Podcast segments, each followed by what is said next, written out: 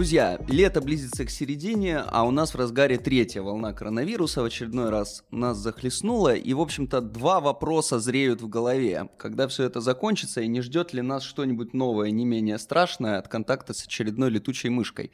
Вика, наверное, весь научный мир на ушах обсуждает эти злободневные вопросы, как ты думаешь? Да, действительно, мне кажется, что третья волна коронавируса ставит перед нами какие-то достаточно неприятные перспективы, особенно с теми темпами вакцинации, которые у нас сейчас наблюдаются. Поэтому хотелось бы как-то лучше разобраться, откуда мы все-таки сталкиваемся с пандемиями, с новыми заболеваниями и э, откуда у нас берутся всякие экзотические болезни, которых, казалось бы, никто не слышал. Соответственно, к чему мы это? Наш сегодняшний гость исключительно не случайен. С нами в студии российский ученый-географ, специалист в области медицинской географии и экологической паразитологии, старший научный сотрудник географического факультета МГУ имени Ломоносова Варвара Андреевна Миронова. Здравствуйте, Варвара Андреевна. Здравствуйте. Разговор будут вести редактор журнала «Экосфера» Виктория Мызникова. Вика, привет. Всем привет. И ведущий Илья Кожухарь. У вас в ушах звучит подкаст «Голос Мицелия». Ну а теперь поговорим.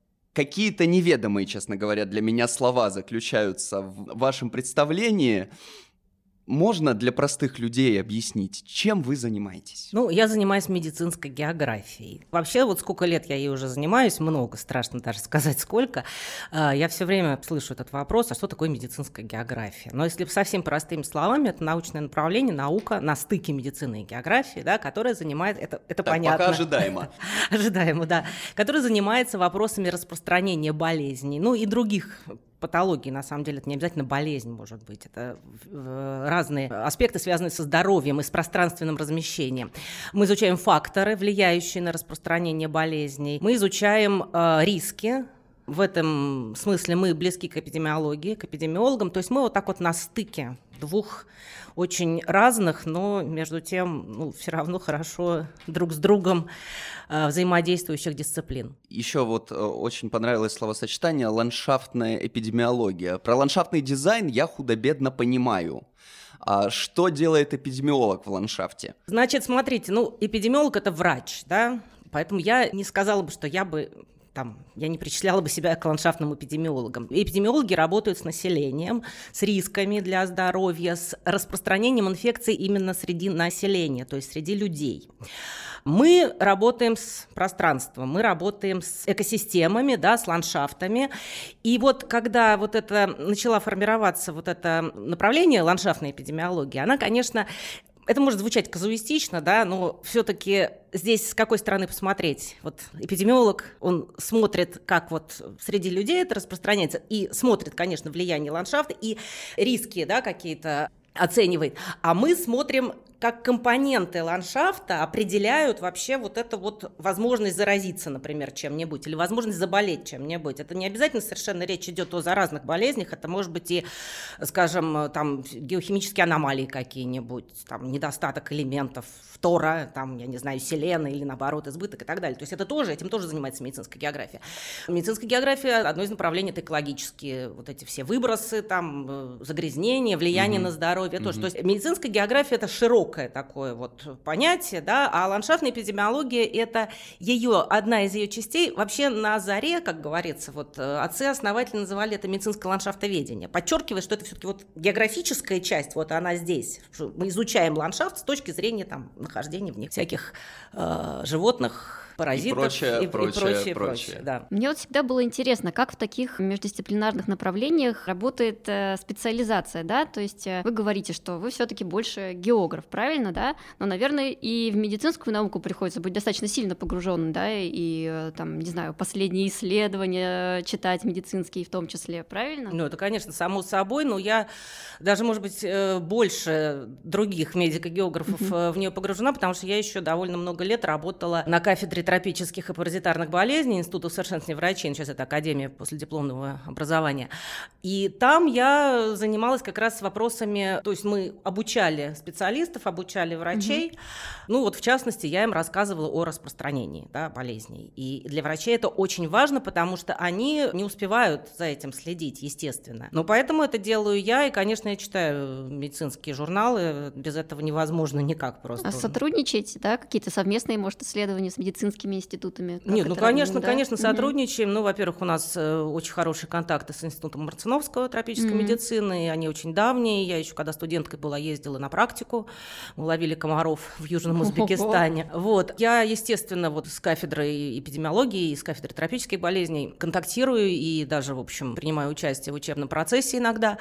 И, естественно, мы, поскольку, поскольку я занимаюсь заразными болезнями, мы очень контактируем плотно с Роспотребнадзором, который, собственно, нам поставляет информацию угу. о случаях, о заболеваемости, и вот все вот эти вещи мы без них не можем. Я сейчас представляю вашу профессию как вот э, прекрасные девушки прогноз погоды рассказывают, да, вот значит в восточной части Сибири ожидается вспышка малярии, да?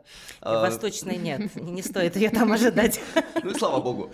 Сейчас по всему миру у нас, собственно, всем уже набивший оскомину ковид Надолго? Трудно сказать, но я думаю, что еще какое-то время, вот ближайший год, вряд ли что-то существенное mm-hmm. произойдет. Но дело в том, что здесь же очень много аспектов. Здесь не только сам вирус, да, который быстро распространяется и мутирует, да, и вот мы сейчас этот, все боимся этого нового штамма дельта индийского, так называемого, да, который вроде бы еще быстрее, чем предыдущий штамм распространяется, и вот мы сейчас имеем вот эту третью волну.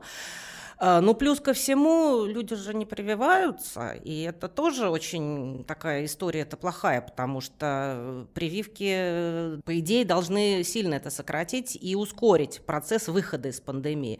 Ну, если мы опыт испанки берем, да, то это несколько лет все равно. Так что ну, то есть за, за век ничего не изменилось, несмотря на такой, не знаю, прогресс очевидной медицинской науки, но остановить э, такую массовую пандемию быстрее, чем э, это было век назад, все равно не получится. Опять же, я говорю, что все зависит еще от дисциплины, да, угу. ведь э, возбудители разные, соответственно, подходы к угу. э, их борьбе с ними тоже разные. Вот этот вот оказался таким, мы еще слишком мало о нем знаем, несмотря на то, что, конечно, огромный вал сейчас идет информации, и она часто противоречивая, поэтому вот сам даже процесс вот это вот отделить зерна от плевел, это тоже такая задача довольно тяжелая.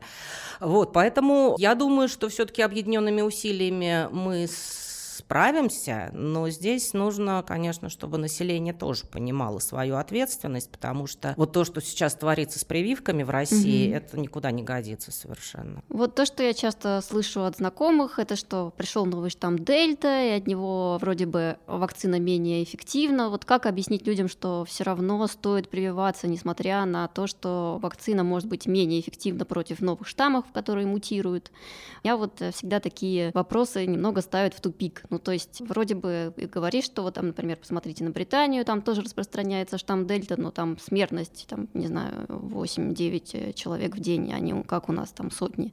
Но все равно люди как бы смотрят на частные случаи. Ну, я тут что можно сказать? Во-первых, ни одна вакцина, ни одна не дает стопроцентного результата. Mm-hmm. То есть стопроцентная защита очень все зависит и от самого человека, от его иммунной системы и от многих других факторов, но в частности каким-то штаммом действительно может оказаться, что вот эта вакцинация, она ну, не так хорошо работает. Плюс ко всему, этот штамм, вот этот вот, который пришел, угу. он распространяется очень быстро. Он более контагиозный, как вот говорят. Если там в начале вот эта альфа, она там где-то двух человек, один больной заражал двух-трех человек, угу. а этот там чуть ли не восемь уже там оценивается, или шесть. Вот, поэтому быстрее распространяется, соответственно, больше людей болеет. И, соответственно, больше вот эта вот часть, ну там, допустим, вот они говорят, эффективность, эффективность вакцин 94%, mm-hmm. там, по-моему, было, да?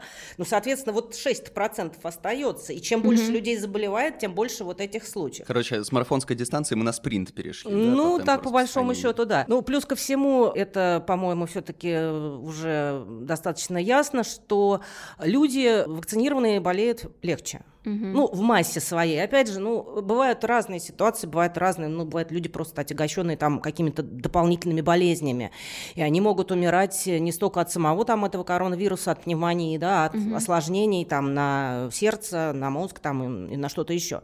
Вот, поэтому здесь, в общем-то, я бы не стала так вот уж прям посыпать голову пеплом, и говорить, что все пропало, мы все умрем, да. Угу. Вот, я призываю всех вакцинироваться, потому что это доказано спасает. И пример, проведенный вами в Великобритании, он как раз на это указывает. В Великобритании люди вакцинированы очень хорошо, да, то есть там уже довольно большой процент населения получил прививки.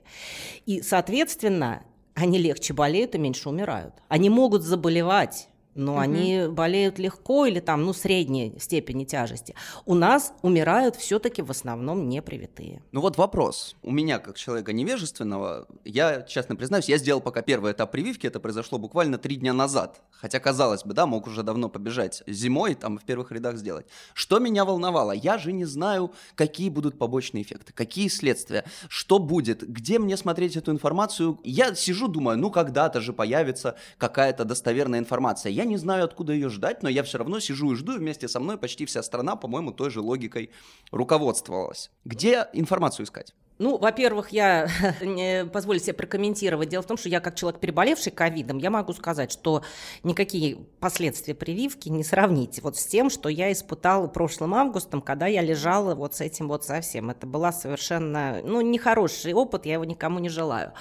Но информацию искать сейчас довольно много пишут, я предпочитаю все-таки какие-то научные журналы, потому что источники, потому что, к сожалению, вот журналисты и блогеры, да, досужие, они очень часто не то, что там заведомо там как-то угу. врут, ошибаются или еще, ну просто Но не атмосфера хватает. нагнетается. Ну и атмосфера нагнетается.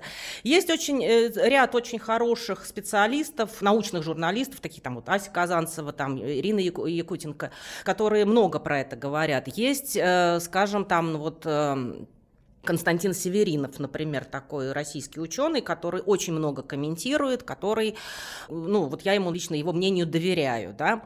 Э, есть э, такой врач, он в Америке живет, Михаил Фаворов. Вот это люди, которые постоянно где-то комментируют, это просто фамилии, которым я советую прислушиваться, угу. именно вот если вы хотите получить какую-то информацию. Класс, здорово. Вот, поэтому здесь надо просто уметь отличать то, что достоверно от того, что недостоверно. Но ну. это, к сожалению, сожалению, тоже требует большого требует сил, навыка, внимания. Навыка да. некоторого, да. Ну, вообще вокруг ковида, конечно, очень много каких-то слухов, мифов. Один из них связан с его происхождением, собственно, да. То есть, с одной стороны, у нас есть информация о том, что, ну, как и другие многие занозные заболевания последних лет, типа птичьего гриппа, он связан с разрушением экосистем, да, вторжением э, человека в них, уничтожением мест обитания диких животных, того, что человек все ближе контактирует с э, этими видами. Вплоть вот. до их поедания, да? Да, да а с другой стороны, вот у нас опять пошла волна этого слухов, что это все лабораторное, да, что как бы вот в Китае, собственно, в лаборатории этот вирус как-то была утечка, да, то есть э, как тут э, понять, насколько такие страхи по поводу лабораторной утечки вообще обоснованы, или тут естественный процесс? Ну, я не верю, сразу угу. скажу, в лабораторное происхождение вируса, потому что, ну, во-первых, принцип Акама нам в помощь, да, не надо искать сложные объяснения, объяснение, если есть более простое. А, китайские вот эти вот рынки, живые, да, вот где вот продается все там от тараканов до каких-то там змей, я не знаю, там и каких-то крупных животных. Годзиллы.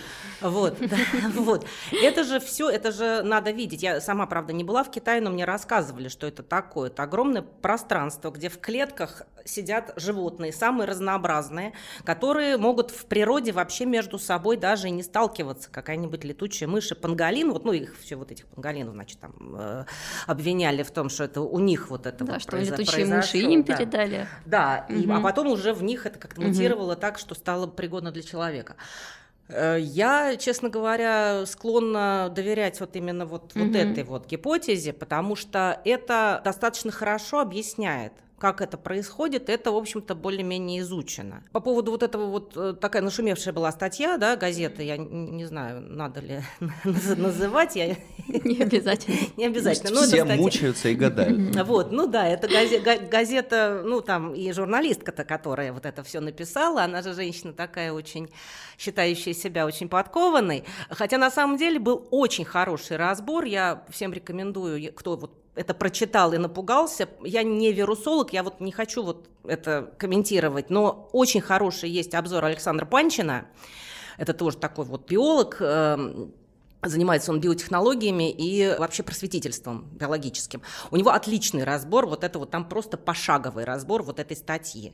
Я его внимательно прочитала и, в общем, получила ответы на те вопросы, которые я там, допустим, не понимала, но в целом это соответствует и моему представлению. Теперь все желающие понять, что за статья, могут совершить многоходовку, Если пойти кто... к Александру Панчину, понять обзор, чего был, и выйти, наконец, на исходный материал. Я думаю, все уже догадались, что речь идет о Юлии Латыниной. И новой газете. Да. Ну вот, всю интригу разрушили. Извините, что так вот, у меня вот еще такой вопрос э, в связи с этим. Многие обещают, что это только начало, что будут еще у нас новые пандемии, связанные с этим э, столкновением э, людей и мира животных. Как вообще стоит бить тревогу? Какой у нас уровень опасности? Оранжевый, красный? Тут трудно, конечно, сказать. Но я, во-первых, хочу отметить, что это далеко не первая пандемия. Да? У нас была чума в XIV веке и позже. Да? У нас была пандемия холеры, и не одна, их целых семь на самом деле было, просто как-то это мы не замечали, потому что это вроде нас не очень сейчас касается, да, мы забываем о каких-то вот этих вот Хотя болезнях. Александр типа Сергеевич Пушкин, например, с нами бы поспорил. А, ну вот, ну Петр Ильич Чайковский умер от холеры, да, как известно. И поэтому, и испанка, конечно, да, это Сыпной тиф был близок, между прочим, к уровню пандемии вот в, во время Первой мировой гражданской mm-hmm. войны. Просто мы же сейчас живем в иллюзии, что мы все победили, все подчинили, что мы цари. Ну, это иллюзия, потому что даже болезнь, как малярия, например, да, вот была в середине 20 века объявлена программа ликвидации малярии.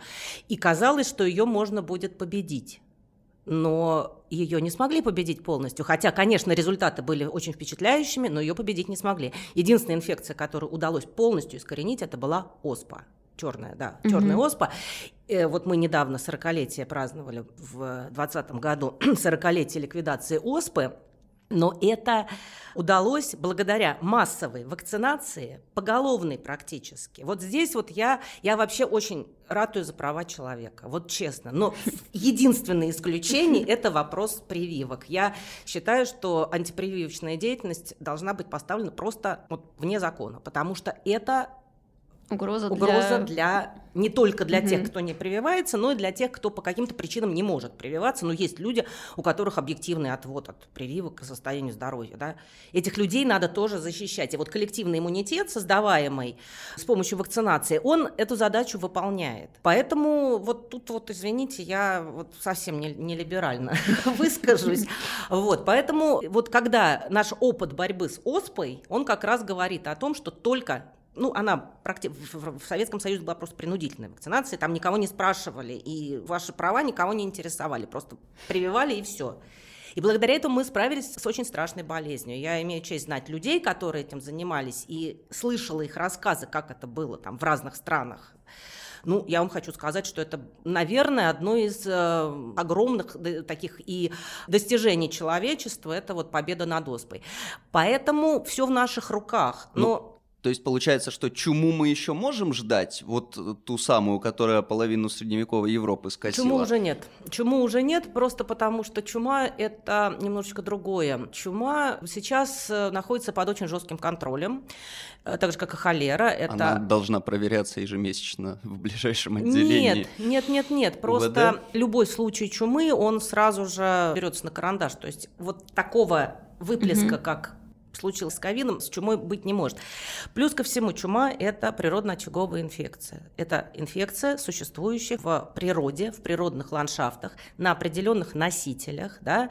Передается она с блохами. Сейчас все-таки не 18 век. Да? Мы не носим у себя на цепочке блохоловку. Да? Все-таки у нас представление о гигиене и о том, как э, вообще, как себя вести, да, они сильно все-таки изменились. Поэтому и плюс ко всему, конечно, конечно, чума очень контролируется. В России сеть противочумных станций, которые, поверьте, мониторят. Все эти очаги а, известны наперечет, их все проверяют. И как только в Монголии там возникла небольшая вспышка, да, я помню, что. сразу же это она была оккупирована. Недавно, да, буквально? Совсем недавно, да. Новости. Там вроде какие-то суслики или еще какие-то Ну да, грызуны. да, да, да, да. суслики Да, атакуют. Улан-Батор. Ну, вот я э, тоже рекомендую всем просто погуглить. И есть такой очерк Зильбера, Лев Александрович. Зильбер, человек, который открыл, в частности, клещевой энцефалит, да, механизм передачи клещевого энцефалита. Это был величайший ученый. К сожалению, он трижды был репрессирован. Его трижды вытаскивали из лагерей, потому что он был, конечно, совершенно великий человек. Так вот, у него есть чудесный очерк, он доступен в интернете, называется «Операция Руда». А Его пригласили на ликвидацию э, эпидемии чумы в э, Нагорном Карабахе в 1934 году. И вот он описывает, как это все работало. И вот, в частности, почему операция Руда. Потому что секретность была. Вот давайте мы не будем говорить, что это чума. Давайте мы населению объяснять не будем, да? Ничего. Какой великолепный Мы сюжет. будем работать с этим, да, вот мы посылаем туда эпидотряд. Население, конечно, там внутри, оно прекрасно знает. Мы это все сейчас оцепим, да, э, войсками, чтобы никто не просочился. Но давайте это будем называть операция «Руда». И вообще это у вас не бубоны, а прыщики. да? Вот, нет, нет, нет, нет, нет, они очень серьезно к этому отнеслись, но вот сам по себе вот этот вот подход, да, он был, конечно, совершенно чудовищный. Сейчас я очень надеюсь все-таки, что такого уже не будет. Население должно иметь право участвовать вот в этом. И население должно понимать, что происходит и как это все работает. Но, к сожалению, у нас ну, недостаточно информирования поставлено хорошо. Не только у нас, кстати, и в других странах. Мне кажется, тоже. это как-то с системой образования действительно связано. Мне кажется, вот хотя вот биологию в школах как-то лучше люди немножко хоть понимают, а вот э, с медициной, как э, распространение заболеваний работает, вот там какие-то пробелы. Нет, ну, во-первых, э, очень мало просвещают людей. Ну, люди сами особенно не интересуются, к сожалению. Ну, посмотрите, что люди читают в метро. Если там, я не знаю, 20 лет назад люди читали там книги в метро, то сейчас все утыкаются в свои смартфоны и играют в игрушки. Или там читают какую-нибудь ерунду, там, ТикТок смотрят и так далее.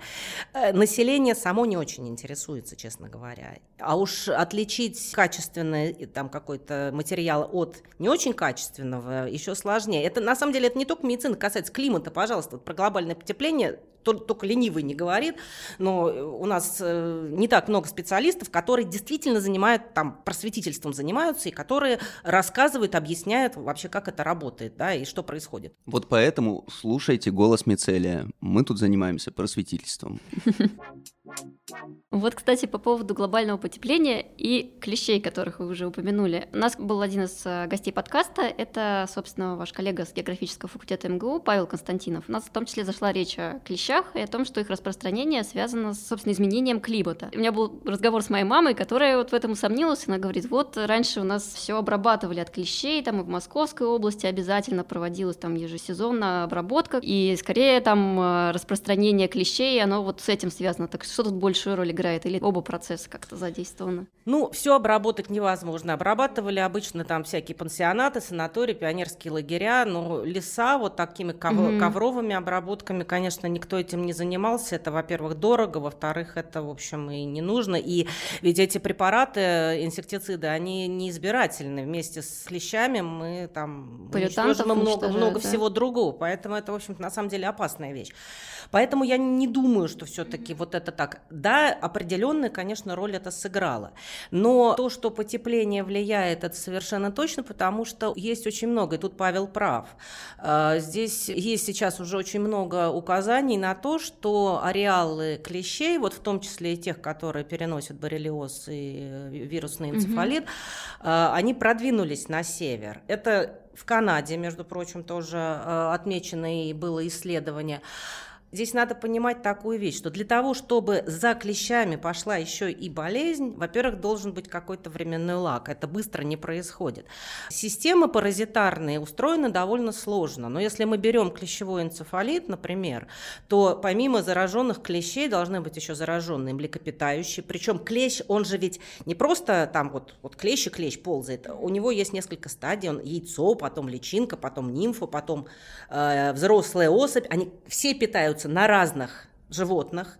Все это пересекается вот так вот в природе, должно пересекать. Вот для того, чтобы успешная передача, чтобы для вируса, чтобы это было успешно, ну, соответственно, для, для нас, нас это нет. плохо, да. Да, мне понравилось, вы до этого да. сказали, вирус стал пригодным для человека. Мы, мы так ждали, мы так радуемся. Вот, поэтому для того, чтобы это произошло, должно пройти какое-то время. И более того, у нас сейчас не так много все-таки доказательств такого сильного продвижения. Да, мы знаем, что вот на юге Архангельской области клещей стало больше. Это мы видим даже по нашим студентам, которые ездят туда на практику. Я вот знаю, что в Калининградской области есть клещи, я поймал везде. на себе буквально Ну нет, клещи, назад. клещи везде есть. Другое дело, что так уж их боятся, ведь люди впадают в панику. Вот комар укусил, да, и ничего, и никто не боится, хотя комар тоже много чего переносит.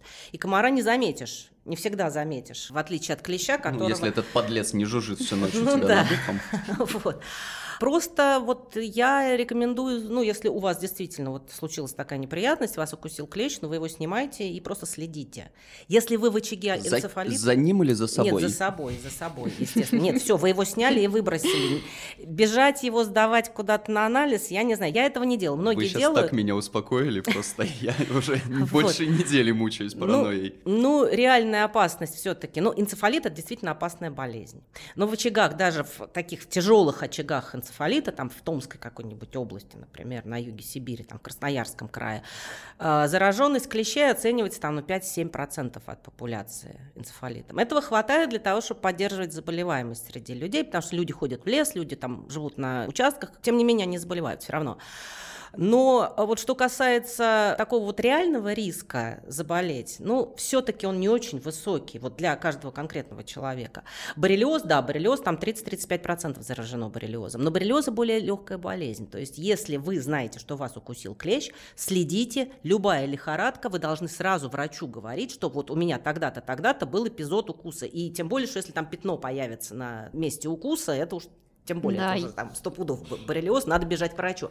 Если его вовремя поймать, он легко лечится антибиотиками, врач выписывает и все, и все, вы забываете про этот боррелиоз. А если вы его запустите, да, тогда у вас будут тяжелые осложнения. Я вот все это судорожно читала на выходных, потому что у меня бабушку укусил клещ, и вот э, это удивительно, поскольку вот раньше действительно на там, Московской области, по крайней мере в нашем районе клещей не обнаруживалось, а тут вот вдруг такая Нет, они ситуация. сейчас действительно очень сильно, э, сильно распространились, они осваивают сейчас во всю городские парки, например, скверы. В городе их раньше не было, сейчас их стало много.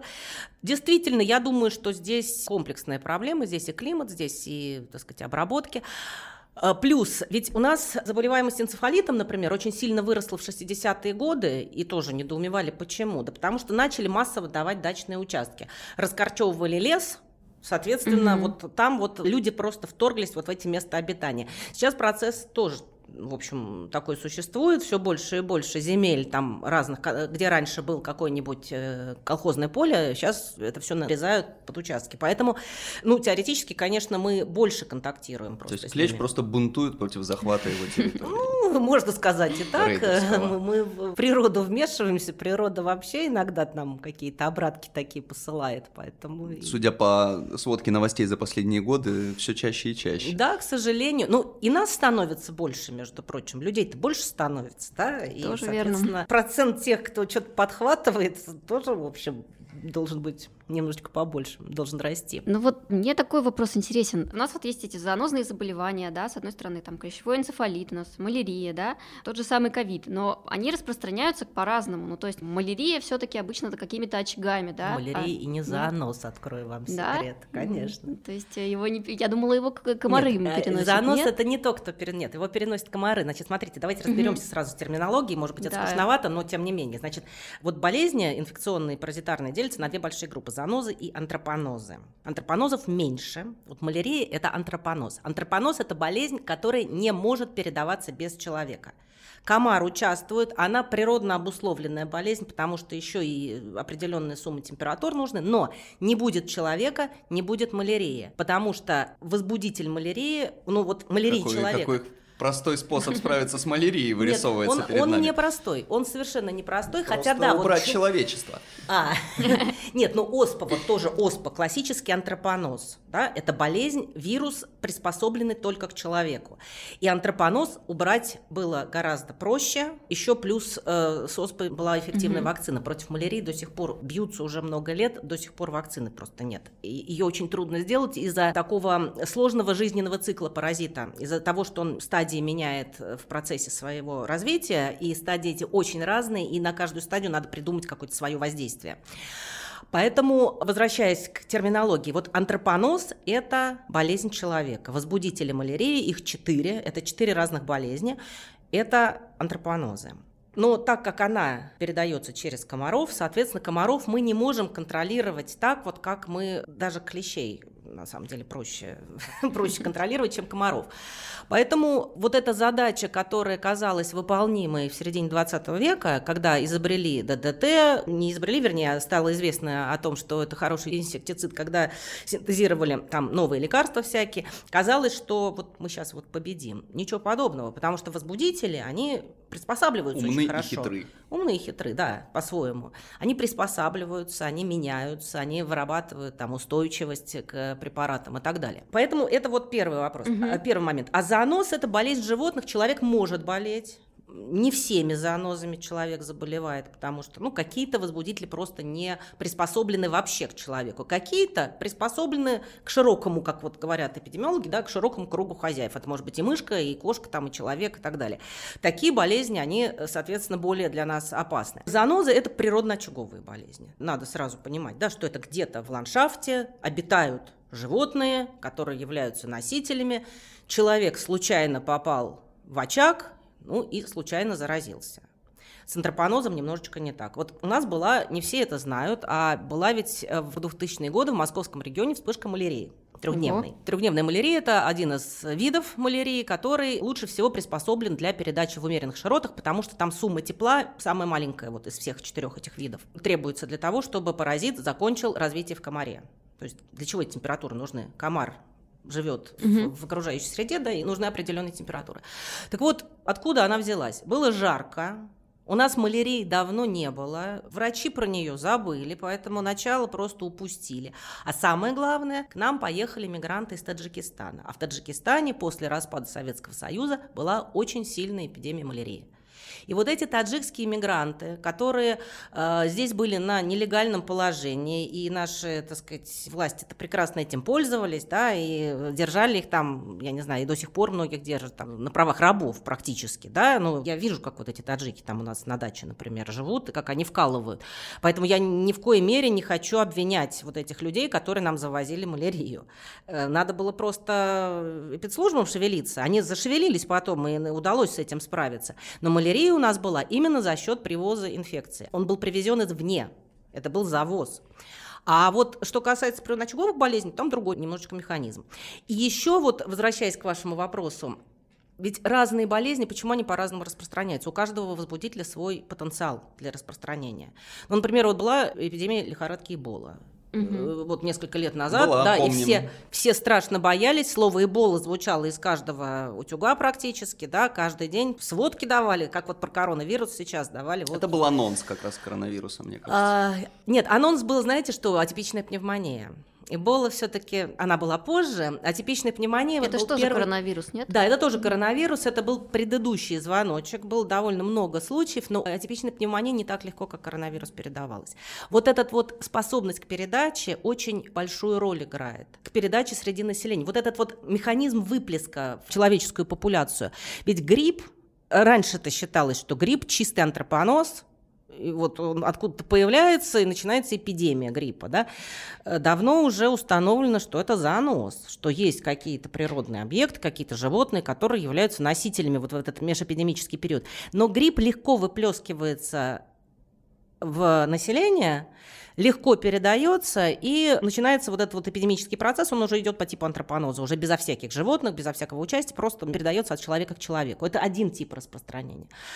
Природно-очаговые болезни, та- вроде энцефалита или боррелиоза, там другая крайность, там если тебя не укусит клещ, то ты и не заразишься, да, ничем. Живи ну, себе, здравствуй. Ну, энцефалитом там редчайшие случаи бывают, когда там, я не знаю, молоко сырое попил от больной козы, и вот были такие случаи, но их очень мало, очень маленький процент.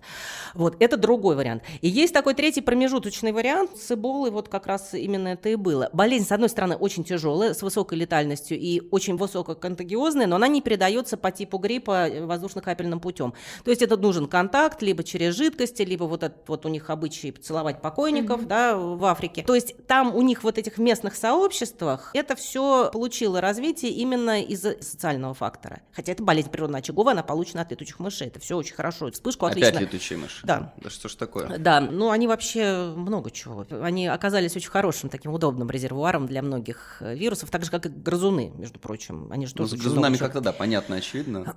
Ну, летучие мыши тоже, вот они, э, на самом деле, много чего экзотического могут переносить. Вот. Э, но вот Эбола, да, еще там у них, конечно, избегание западной медицины, вот это вот веря в знахарей всяких, там, шаманов и прочее. Но когда они поняли, что дело пахнет керосином, они, конечно, пригласили, ну, не только западных врачей, в Африке полно своих специалистов прекрасных, на самом деле, которые вполне по европейским протоколам работают. И я сама участвовала вот в, в обучении африканских специалистов, прекрасные совершенно люди, подкованные, главное, на земле работающие. Вроде же и в советское время было очень много да, обменов Да, очень историй. многие говорят по-русски. Вот приезжали к нам, вот у нас курсы по малярии были, приезжали к нам из Африки, они многие говорят по-русски, говорят, а я вот в Воронеже учился, а я в РУДН учился и так далее. Вот, поэтому э, на самом деле специалисты-то есть. Другое дело, что вот иногда бывает так, что опаздывают просто, не сразу замечают. Не всегда врачи спрашивают. У нас же ведь каждый год 3-4-5 человек умирают от тропической малярии, от болезни, которая излечивается 100% при условии, если ее сразу поймать.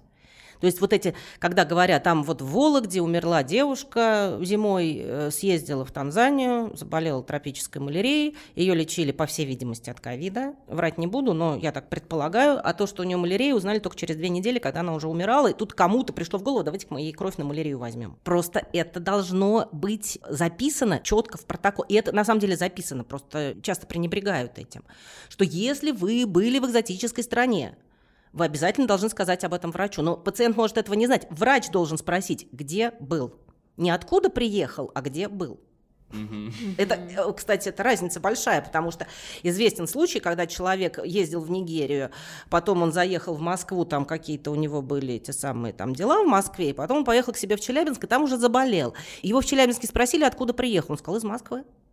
А то, что мы в Нигерии... Кто-то обвинит его, что он соврал. Да, поэтому вот, понимаете, это вот куча каких-то нюансов существует, которые вот влияют на вот на это на все. Да, тут, конечно, сложно очень, но ведь действительно в последнее время все больше мы слышим вот этих сообщений, да, то малярия, то лихорадка Денге, то там, не знаю, вообще какие-то в прошлом году там кого-то двух человек, по-моему, черная вдова укусила в Москве. Каракурт. То есть, да, какие-то совершенно безумные, казалось бы, заголовки. Ну, то есть это просто следствие того, что люди все больше мобильностью обладают и перемещаются, или там тоже часть каких-то там э, видов просто мигрируют э, севернее, какие-нибудь эти тигровые комары, например. Ну, никогда не бывает одной причины. Mm-hmm. Бывает какая-то триггер какой-то, да, который вот запускает механизм. Но причин обычно несколько. Но вот что касается тигрового комара, это вообще это чудесный пример. Он мне ужасно нравится, потому что это как раз вот показывает, как мир наш мал стал, да, и как вот эти вот коммуникации быстро. Ведь тигровый комар каким образом? Он был в Юго-Восточной Азии, у него был ареал, он там считался каким-то таким второстепенным переносчиком всяких там инфекций, но на него особо не обращали внимания. А потом он освоил очень интересную нишу. Вот покрышки отработанные, да, вот пустая покрышка, так. их грузят на пароход и везут на переработку. Не у всех, не во всех странах есть заводы по переработке вот этих вот покрышек. Там скапливается вода, а этот вот тигровый комар, он может выплаживаться хоть в копытце сводиться, хоть в банке, там где угодно. Ему, в общем, много не надо. И он освоил и распространился по всему миру вот с этими покрышками, на самом деле, это установленный факт. И когда он распространился и попал в новые для себя экосистемы, выяснилось, что он прекрасно передает разные болезни, вот такие, как, например, лихорадка чикунгунья из Восточной Африки. Кого позвать? Лихорадка чикунгунья. Африканская болезнь. Она звучит поэтично, и была тоже паника с ней связана, экзотическая инфекция. Восточная Африка, ее колыбель, так сказать. Вдруг в 2007 году она прошла широким фронтом, начиная от Маврикии Реуньона, и закончилась она на Бали, вот через Мальдивы, Сейшелы, все вот эти курортные зоны. Прошла через Индию, туда, значит, Отдохнула в Малайю. знатно. Да, и, в общем, да, и, и было, ну, в одну Европу там около тысячи случаев завозных было врачи европейские, им в голову не придет это искать. Ну, просто, ну, потому что, ну, ты работаешь на земле вот с тем, к чему ты привык. Ну, конечно, не всем хватает квалификации.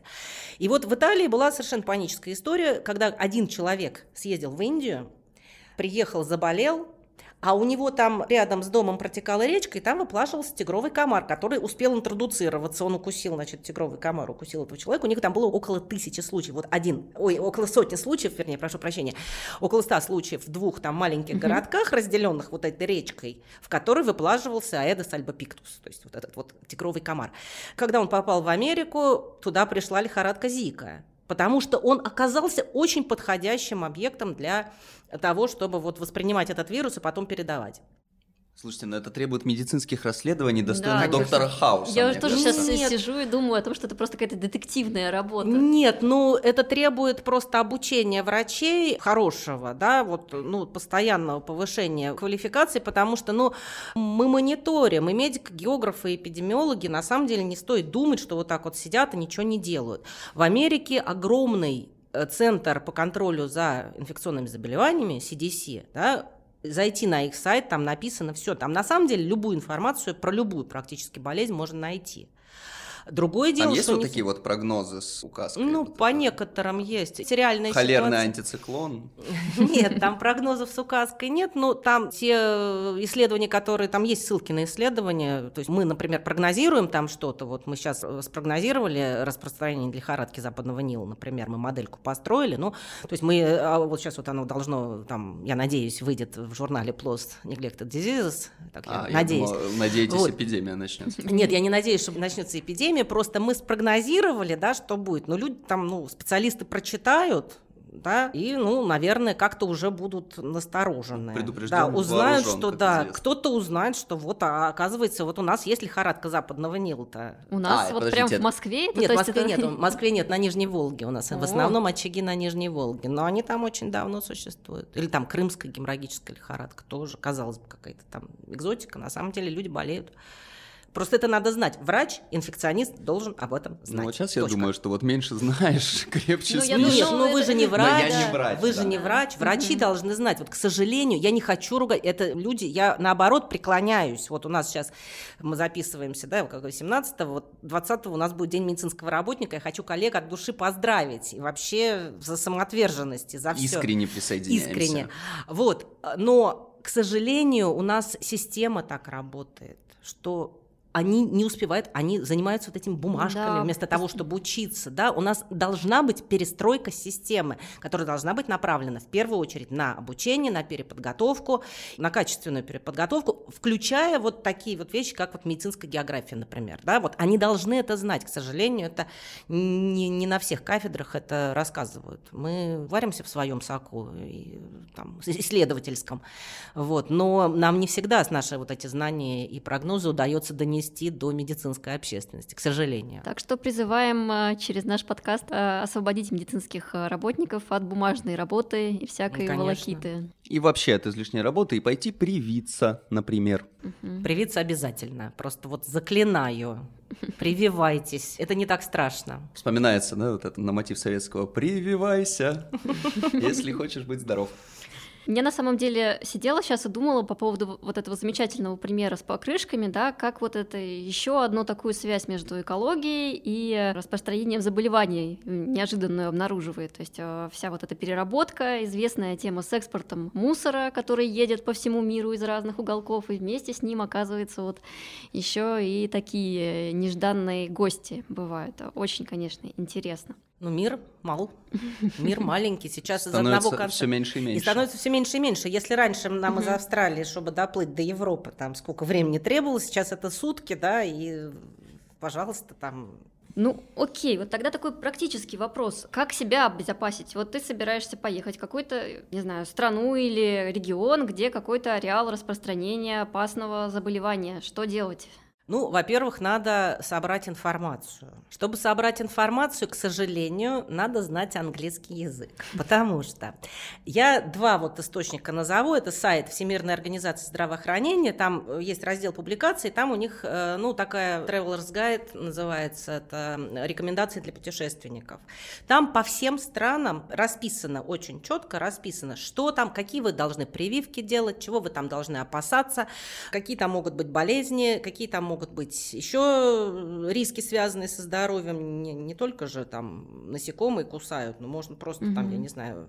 Ну, даже такая простая рекомендация, как не пить, например, там в Индии никогда не пить напитки со льдом. Никогда.